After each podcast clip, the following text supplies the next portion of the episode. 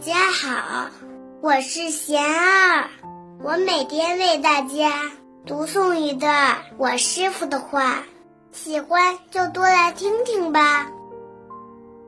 一天比一天进步，我师傅说，反省是人最重要的功课。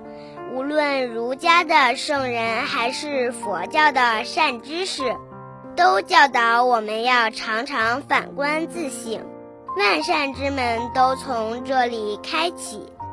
若能常存此替礼之心，每天抽一点时间静下来反省、思考，好的保持发扬，不好的改正断除。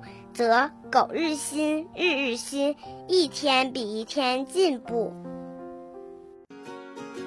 大家有什么问题想问我师傅的，请给贤二留言，贤二会挑选留言中的问题，代为向师傅请教，然后在今后的节目中回答哦。